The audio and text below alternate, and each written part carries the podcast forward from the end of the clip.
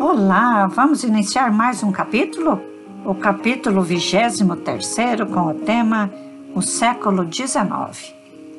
Eu sou a Ludmere, coordenadora da Casa Espírita Luiz Picelli, aqui em Maringá, no estado do Paraná, e estamos fazendo a leitura do livro A Caminho da Luz, livro maravilhoso de amor que constam mensagens ditadas pelo nobre Espírito Emmanuel trazidas em psicografia por Francisco Cândido Xavier.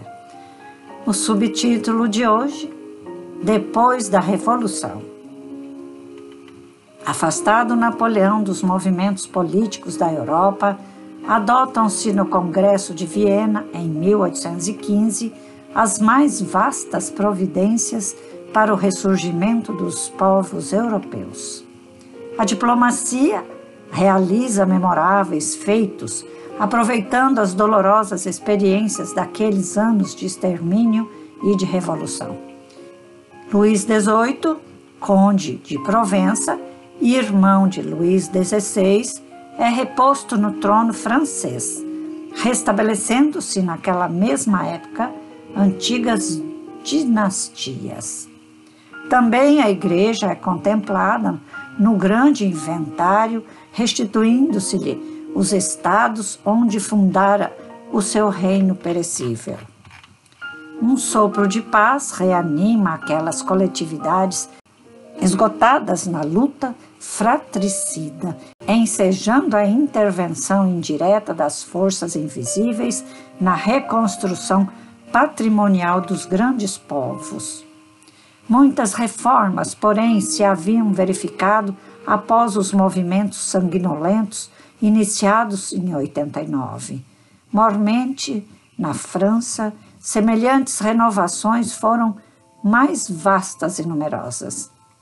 Além de se beneficiar o governo de Luís XVIII com as imitações do sistema inglês, vários princípios liberais da Revolução foram adotados tais como a igualdade dos cidadãos perante a lei, a liberdade de cultos, estabelecendo-se, a par de todas as conquistas políticas e sociais, um regime de responsabilidade individual no mecanismo de todos os departamentos do Estado.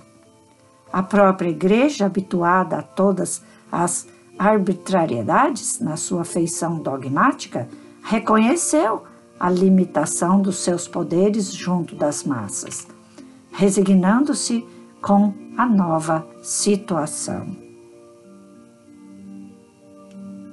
Esta obra, Caminho da Luz, nos traz a história da civilização, justamente à luz desta doutrina espírita que tanto nos conforta e esclarece, para que sejamos estudiosos da doutrina e coloquemos em nosso caminhar novos passos para que não erremos mais, como tantos outros emissários de Jesus que vieram à Terra com bons propósitos e chegaram aqui e sucumbiram.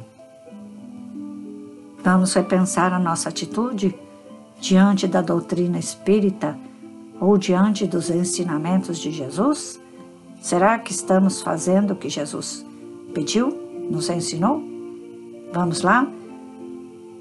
Venha estudar conosco, dê um alô lá nas nossas redes sociais, Facebook, Instagram, com o nome Celpe Picelli. E eu te aguardo para juntos estudarmos, para caminharmos de volta ao Pai Maior, a caminho da luz. Fiquemos em paz.